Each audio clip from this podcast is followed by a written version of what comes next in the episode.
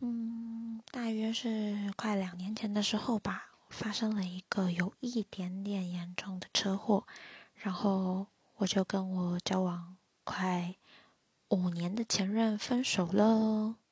的了，嗯，其实应该是这么觉得吧。嗯，有些人呢，如果生活风平浪静，嗯，你也不会觉得你们有多不适合。但是，当有呃困难发生的时候，才会知道，嗯，你们没有办法共患难吧。其实，真的要说起来的话，还算是蛮庆幸的，就是至少我只花了五年的时间看清一个人哦。